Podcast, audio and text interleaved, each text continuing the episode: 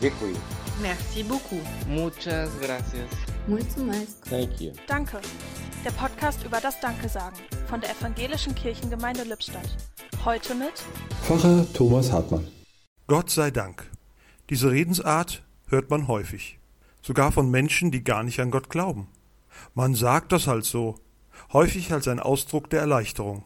Wenn aber Dankbarkeit und Wertschätzung fehlen, so führt dies schnell zu emotionalem Stress und stressbedingten Krankheiten. Forscher haben herausgefunden, Menschen, die selten gelobt werden, denen man selten dankt, sind häufiger krank. Dagegen macht Dankbarkeit glücklich. In Psalm 136 steht, Dank dem Herrn, denn er ist freundlich, ja ewig wird seine Güte. Dankbarkeit ist demnach eine Herzenshaltung, die nicht nur Gott ehrt, sondern uns selbst gut tut. Wenn wir Gott loben, pflegen wir gleichzeitig unsere Beziehung zu ihm. Wenn wir Gott danken, erinnern wir uns daran, was er in unserem Leben alles schon getan hat. Jeder Augenblick unseres Lebens ist ein wertvolles Geschenk Gottes.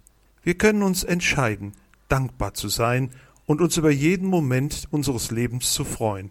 Einfach, weil Gott es gut mit uns meint. Gott sei Dank dafür. im Podcast hörten Sie heute Pfarrer Thomas Hartmann.